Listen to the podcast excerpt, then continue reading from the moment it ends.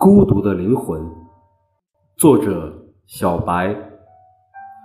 肉身和灵魂是分离的，因此无论何时，在最深层的感触中，我们始终孤独。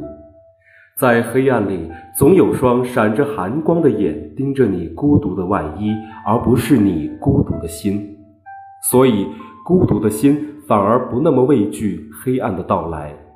我们渐渐长大了。我们都会渐渐不怕黑，因为孤独植入了我们的心。